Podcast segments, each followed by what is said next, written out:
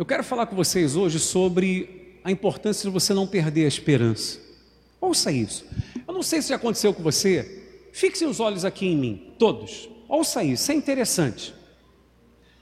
Já aconteceu com você de você querer trocar algum produto? Vamos supor, carro, um carro. A pessoa determina dentro dela o seguinte: eu vou comprar um automóvel para mim, da marca tal. Eu determino que vou comprar um automóvel da marca tal. E daqui a pouco, a pessoa começa a ver aquele automóvel muito. Não é verdade? Aí ela pensa: meu Deus, depois que eu, depois que eu falei que ia comprar esse tipo de carro, eu vejo esse carro em tudo quanto é lugar. Por que, que antes não via? Isso aconteceu porque aquilo passou a ter um, é, um significado emocional para a pessoa. Como aquilo teve uma importância, então o cérebro da pessoa despertou para aquilo. Então ele passa a focalizar, aprenda isso. Ele focaliza aquilo que agora tem uma importância, um significado emocional para a pessoa. Está dando para entender? Ah, por que, que antes não, não percebia? Porque são milhares de estímulos todos os dias que o cérebro recebe. Se ele não filtrar, ele sobrecarrega, você não aguenta. Se ele colocar foco em tudo, não aguenta. Então, quando você dá um significado a determinada coisa, é natural que sempre que se veja aquilo, então o cérebro agora focaliza aquilo, então você consegue visualizar aquilo. Está claro o que eu estou dizendo? Com quem já aconteceu isso? Aqui, levante a mão, por favor. Diversas pessoas. O oposto também é fato. O oposto também acontece.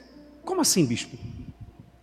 Quando algo não tem importância para você, ou no seu íntimo você diz que aquilo não existe, que determinada coisa não está, por exemplo, num certo lugar, você pode olhar e você não encontra aquilo. Já aconteceu com você de você procurar alguma coisa na sua casa mesmo, e você estar tão convencido de que aquilo não estava ali, que você disse assim: mãe, não está aqui não. Ou a esposa falou para o marido, ou o marido falou para a esposa, é mais comum, né? Amor, não está aqui, amor. Aí ela fala, tá sim, procura direito. Aí você vai lá, procura e diz, não está. Aí ela diz assim: você quer ver que eu vou lá e vou achar? E não é que ela vai lá e acha mesmo? é? Com quem já aconteceu isso aqui? Levanta a mão para mim, por favor. Olha lá, o seu Marco lá atrás levantando a mão. Foi ou não foi? Ela disse: está lá, Marco. Você não está, Carla. Não está. Ela disse: você quer ver? Eu vou lá e vou achar. E pronto. Mas por que, que você não achou? Aí pior que, que você vai lá. Eu me lembro que lá em casa era assim. Minha mãe só falava assim: se eu for lá e achar, você vai ver só. Quem já ouviu isso da mãe alguma vez? Olha aí. Se eu for lá e achar, você vai ver só, menino, estou falando que está lá. Ah, não, não, mãe, então vamos lá comigo. Aí eu falava, olha aqui, menino, se fosse uma cobra, tinha te picado. Pô. Qual mãe já falou isso para o filho aqui já? Ou aqui já ouviu, né? Mas é, por quê? Porque é, é, cientificamente isso chama é cegueira emocional. Você não, não enxerga, não percebe aquilo. Mas por quê? Porque você já passou uma informação de que aquilo não está ali. Você perdeu a esperança. Por que, que o senhor está falando disso? O tema da mensagem de hoje é esse aqui. Não perca a esperança. Quando uma pessoa perde a esperança, algo pode estar perto dela. O milagre pode estar perto dela. A transformação pode estar perto dela mas ela não consegue perceber. Entende isso? Ela não percebe. Ela perde a capacidade de percepção pelo fato dela ter dito a si mesma que aquilo não está ali, que aquilo de bom que ela gostaria não vai mais acontecer. Quem compreende o que eu estou dizendo? Então, no que ela diz para si mesma, não vai acontecer, ou seja, ela perdeu a esperança. O que perdeu a esperança, pronto, acabou. Eu estou falando desse respeito porque Romanos 4, verso 18 diz assim: olha que interessante. Abraão, esperando contra a esperança, repete isso, esperando contra a esperança. Não, mais forte, vamos lá, você de casa também. Esperando contra a esperança, creu para vir a ser pai de muitas nações. Segundo lhe fora dito, assim será a tua descendência. Olha para mim aqui, interrompa a sua leitura, você de casa também, aqui no templo, coloque atenção em mim para eu explicar para você isso de forma bem objetiva e clara. O que vem a ser esperando contra a esperança? Significa o seguinte: não havia, humanamente falando, mais esperança. Mas Abraão continuava o quê? Esperando. Abraão decidiu continuar crendo. Abraão decidiu continuar esperando. Esperando o que, Bispo Gerson? Deus havia feito uma promessa a Abraão. Aliás, Deus fez N promessas a Abraão. Abraão foi tido como pai da fé e você vai entender o porquê e o quanto nós temos direito sobre as bênçãos que foram liberadas sobre a vida de Abraão. Eu quero que você entenda isso. Toda bênção que foi liberada Toda a promessa que foi liberada sobre a vida de Abraão, eu e você, pelo fato de termos a fé em Jesus, nós temos direito a elas. Amém, igreja? Nós temos direito. Aí você pergunta, por quê? Porque Gálatas capítulo 3, depois tem a curiosidade, você daqui, você de casa também, de ler. Gálatas capítulo 3 deixa claro que os da fé em Cristo é que são descendentes de Abraão. Diga isso comigo, os da fé é que são descendentes de Abraão. Logo, é abençoado como Abraão foi aqueles que vivem pela fé. Pela fé em quem? No Senhor Jesus, que é o descendente. O descendente de Abraão. Quando a Bíblia fala o descendente, está lá em Gálatas também. Quando a Bíblia fala de o descendente, não refere-se ao filho que Abraão tivera com Sara, Isaac, mas refere-se ao Senhor Jesus, que é o descendente de Abraão, que nos dá o direito, por causa da fé nele, das bênçãos que Deus liberou sobre Abraão, ou as promessas que Deus fizera a Abraão. Coloque atenção em mim, por gentileza. Deus disse a Abraão o seguinte: Eu farei de você uma grande nação. Só que quando Deus fala isso com Abraão, Abraão tinha 75 anos. Quantos anos, igreja? 75. E Sara, sua mulher, que era estéril, tinha 65. E Deus diz: Eu vou te dar um filho. Um filho com a sua mulher, com Sara. Humanamente falando, absurdo. Agora, 25 anos se passam. Abraão com 100 anos, Sara com 90, 10 anos de diferença. Abraão com 100, Sara com 90. Pessoas certamente deviam chegar até ele e falar assim: rapaz, você não leva mal, não, você continua ainda achando que vai ter um filho. Não tem mais esperança, não tem mais jeito, não tem mais o que você esperar. Mas Abraão esperava contra o quê? A esperança. Diga, esperando contra a esperança. Amém?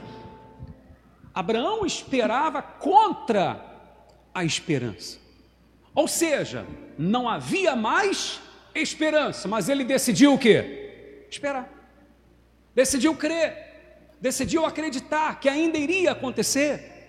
Ei, eu estou dizendo para você que a mensagem de hoje, o tema dela é: não perca a esperança. Por quê? Porque quando você perde a esperança, você não percebe. Eu dei um exemplo prático, simples, que já aconteceu com muita gente. Diversos levantaram a mão e pessoas em casa também devem ter se identificado. De você ter procurado uma coisa, mas pelo fato de você achar que aquela coisa não estava ali, você procurou dez vezes, passou os olhos 500 vezes em cima, você não enxergou. Porque houve uma cegueira emocional, você estava convencido de que aquilo não estava ali, você não viu em hipótese alguma. Outra pessoa, porque não havia nela o mesmo convencimento, foi lá e achou, e o elemento estava lá, o objeto estava lá, seja o que for. Isso é bíblico. Já que eu estou falando de Abraão, você lembra da serva, uma serva que Abraão teve chamada Agar, uma egípcia que Sara, esposa de Abraão, insiste que Abraão, que Abraão tivesse um relacionamento, coabitasse com Agar para que ele tivesse descendência. Agar dá à luz a um filho chamado Ismael. Ismael. Quando crescidinho, só para resumir a história, com permissão de Deus, com direção do próprio Deus, Abraão chama Agar e manda que ela fosse embora com a criança, ele entrega pão e entrega um odre com água para Agar. Ouçam isso para você aprender uma coisa importante. Agar sai errante pelo deserto, até que chegou um momento que já não havia mais água, os dias se passando, a água acabou e o que, que ela pensa? Eu e o meu filho iremos morrer. Eu pergunto, você me responde para você acompanhar junto comigo. Ela já achava que ela e o filho iriam o quê? morrer, acabou. O que, que ela faz? Ela pega o seu filho, coloca ele debaixo de um arbusto no deserto e ela vai assentar-se distante dele um tiro de flecha. Bem distante, porque ela disse assim: ela disse, Eu não quero ver o meu filho morrer. Ou seja, ela perdeu o quê? Digam para mim, ela perdeu o quê? A esperança. Não tem mais vida. Acabou, eu e ele vamos morrer. A Bíblia diz, meu amado, que Deus ouviu a voz do menino, que o menino, o garoto, começa a chorar, começa a gritar. Deus ouviu a voz do menino. Se você perguntar para mim, bispo, por que, que a Bíblia não diz que Deus ouviu a voz de Agar, mas que Deus ouviu a voz do menino? Embora o menino não fosse o filho da promessa, mas ele era filho de Abraão, e quem é filho de Abraão tem direito à promessa, Deus ouve essa pessoa. A boa notícia é: eu e você, por causa da fé em Jesus, somos filhos de Abraão. Nós vamos clamar e Deus vai nos ouvir. Quem crê dá um brado de vitória e glorificando a Deus, por favor, em nome de Jesus, igreja. É filho de Abraão, vai ser ouvido vai ser ouvido em nome de Jesus. Deus ouviu a voz do menino, envia um anjo. O anjo vai até Agar e fala assim: Ei, vai lá e pega o garoto. Pega o garoto, porque Deus vai fazer dele uma grande nação também. Que negócio é esse? Que vão morrer. Está escrito. Depois você tendo curiosidade, você dá uma olhadinha. Gênesis capítulo 21 narra tudo isso que eu estou mostrando para você. Gênesis 21 diz que Deus abre os olhos de Sara, está escrito assim na Bíblia, Sara não, perdão, Agar. Abre os olhos de Agar e ela enxerga um poço com água. O que quer dizer isso? A água já estava onde? Ali.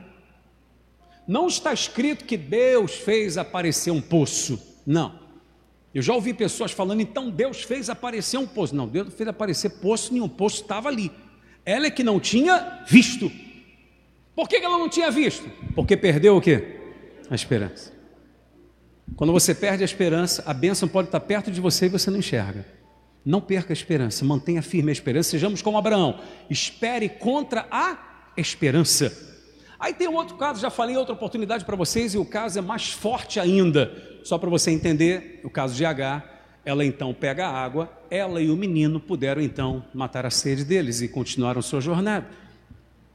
Você lembra quando já era o terceiro dia da morte de Jesus, dois discípulos de Jesus estavam indo embora pelo caminho de Emaús. Os discípulos estavam indo embora pelo caminho de Emaús. E o próprio Jesus, que havia ressuscitado naquele terceiro dia, vem e começa a andar do lado dos dois.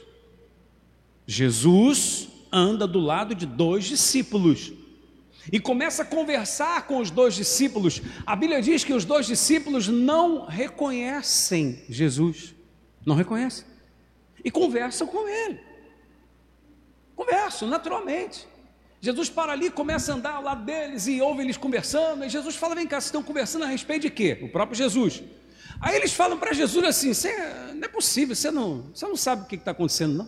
Aí ele falou: Mas acontecendo o quê? Ele falou: Não, mas em Jerusalém, poxa. Você não soube, rapaz, só você não está sabendo o que aconteceu com o profeta Jesus, homem de Deus e tal. E eles conversando com Jesus sem reconhecer. Até que um deles diz assim para Jesus, sem saber que era Jesus: Olha, nós esperávamos que fosse ele que haveria de redimir Israel. Mas já é o terceiro dia e não aconteceu nada. Ou seja, esperávamos, quer dizer que não o quê? Não esperava mais. Olhem para mim, por favor. Não esperava mais. Dá para você entender isso? O próprio Jesus andando ao lado deles. Talvez você diga assim, bispo, isso aí não acontece, isso não é por causa disso. Eu vou dizer para você que acontece, que já aconteceu comigo. Uma senhora, uma vez, eu tinha sempre o costume de usar sempre gravata, terno e gravata. Andava sempre, sempre internado, sempre com terno e gravata, sempre. E essa senhora só me via de terno e gravata. Ela nunca tinha me visto com uma roupa normal. Camiseta e calça jeans e tênis. Ela nunca tinha me visto assim. Um dia, numa roda, pessoas conversando, eu estava ali e essa senhora à roda. E conversa vai, conversa vem. Eu conversando também com as pessoas. Até que alguém fala assim: Hein, Bispo Gerson? Quando alguém falou assim, ela olhou e falou: Ué, que isso, Bispo? É o senhor aqui? Falei, senhora, já estou aqui um tempão conversando com vocês, como é que a senhora não sabe que eu estava aqui? Ela falou, não, bispo, porque nunca passou pela minha cabeça que o senhor usaria uma roupa assim. Eu só tinha a imagem do senhor de terno e gravata. Você está entendendo o que eu estou falando? O bloqueio que havia dentro dela? Ou seja, eu perto dela, mas com uma roupa totalmente diferente do que normalmente ela tinha me visto até então. Não passou pela cabeça dela que pudesse ser eu. Quem está entendendo o que eu estou falando? Só estou dando esse exemplo para você, para você não achar que é coisa da minha cabeça. Mas não é. Jesus andava do lado dos discípulos e eles não o reconheceram. Mas por quê? A cegueira emocional que eu acabei de dizer para você. É o bloqueio. Não espero mais nada. Ele não voltou, ele não ressuscitou, não aconteceu. Você está entendendo? Em nome de Jesus, nunca perca a esperança. Porque o dia em que você perder a esperança, Jesus pode estar pertinho para entregar a vitória na sua mão e não poder entregar. Quem compreende isso, por favor? Mas você não vai perder a esperança. Você vai fazer como Abraão, ainda que humanamente falando não tenha mais esperança, você vai continuar crendo, vai continuar esperando. E o milagre que, ainda que esteja longe de você ou perto, meu amado, ele vai chegar na sua vida e Jesus vai te entregar o que ele tem para você. Digam graças a Deus. Amém, igreja? Guardem isso dentro de vocês. Aí você diria assim: eu vou ser objetivo, não vou estender muito, não. Você diria assim, mas bispo, o senhor tem que entender que às vezes a gente tem que levar em conta determinadas situações. Tem a situação da pandemia, tem aí muitas portas se fechando, não tem te perder na vida, não tem te perder na saúde, não é verdade? Muitos lares sendo desfeitos. Às vezes, bispo, a gente tem que levar em consideração determinadas situações, determinadas circunstâncias da nossa vida ou certas debilidades que nós apresentamos. Concordo com você? Veja o que diz o próximo versículo, versículo 19, está escrito assim aí de Romanos 4. Diz, continuando o versículo 18: E sem enfraquecer na fé, embora levasse em conta o que? O seu próprio corpo amortecido, sendo já de 100 anos e a idade avançada de Sara. Olhem para mim, por favor, interrompa a sua leitura. Deu para entender o que eu estou dizendo? A introdução que eu fiz e o versículo agora que eu leio? É como se alguém chegasse para Abraão e dissesse assim: Mas vem cá, rapaz, você esqueceu que você tem 100 anos de idade? Você esqueceu que sua mulher tem 90? E ele virar e dizer assim: Não, não esqueci, não. Eu sei que isso é verdade. Eu sei que eu tenho 100 anos. Eu, tenho, eu sei que eu tenho, que minha esposa tem 90. Eu sei que ele é estéreo. Só que eu sei também de uma coisa: Deus me fez uma promessa. E Deus não é um homem para mentir, para falhar. Amém, igreja? Acabou. Abraão tinha que tomar uma decisão. Ou ele se deixava levar pela lógica, ou pela promessa que Deus fizera. Amém? Qual é a decisão que eu, Gerson, vou tomar? Que você que aqui está vai tomar? Vai se deixar levar pelas circunstâncias ou pela promessa de Deus? Amém? Essa foi a decisão que Abraão tomou. Em outras palavras, ele estava dizendo: Eu sei que é verdade, que eu tenho 100 anos.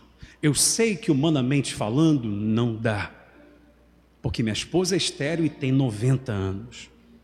Mas eu sei também que mais forte do que qualquer circunstância, do que qualquer lógica, é a palavra do meu Deus. Amém? E eu decido confiar nela. Acabou. Essa foi a decisão de Abraão. Talvez seria você aqui, você seja uma pessoa que diga até para si mesmo: realmente, hoje eu não tenho condições nenhuma. Eu estou desempregado, estou perdendo tudo, estou numa situação difícil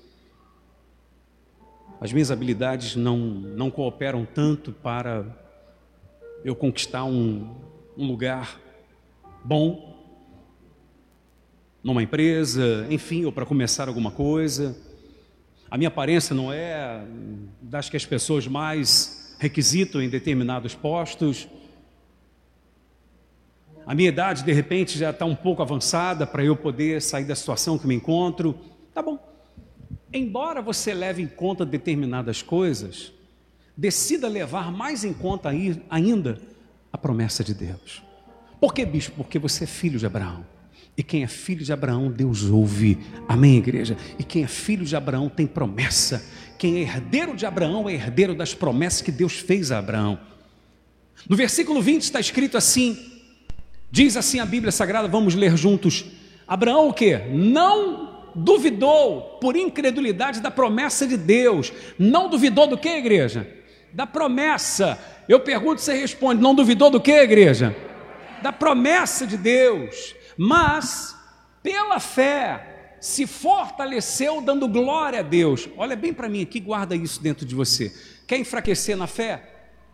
Quer morrer, quer matar a sua fé? Reclama todo dia.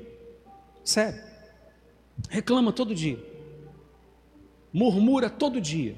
Choraminga todo dia. Toda pessoa que chegar para você e falar assim, e aí fulano, como é que tá? Você dizia, senta aqui comigo que eu vou te contar, o negócio está brabo. Faz isso todo dia. Você vai ver que em breve a sua fé está no chão. Tem gente que está na igreja, tem gente que está na igreja há 300 anos. Estou exagerando, né? Mas a fé é morta. Por quê? Por que, que a fé não é forte? Pergunta com ela, pergunta. Só experimenta. E aí, como é que tá? Pronto. E se ela disser assim para você, senta aqui que eu vou falar. Acabou. Você vai entender por que, que a fé dela é morta. Ela só reclama, ela só murmura, só choraminga. E não é só na igreja, é com vizinho, é com parente, com amigos, com familiares, enfim. Abraão fortaleceu pela fé. O que, que fortaleceu Abraão? Foram as circunstâncias? Não. Foi a fé na promessa. Foi a fé no que, igreja? Na promessa. Abraão, você está velho, você tem 100 anos, sua mulher estéreo tem 90. Ele fala: Eu sei de tudo isso. Mas eu continuo esperando porque eu tenho uma promessa de Deus. E Deus não falha. Só quem crê, diga: Deus não falha. Não fala com fé quem acredita nisso. Deus não falha. Amém, igreja? A promessa dele não falha. Não falha.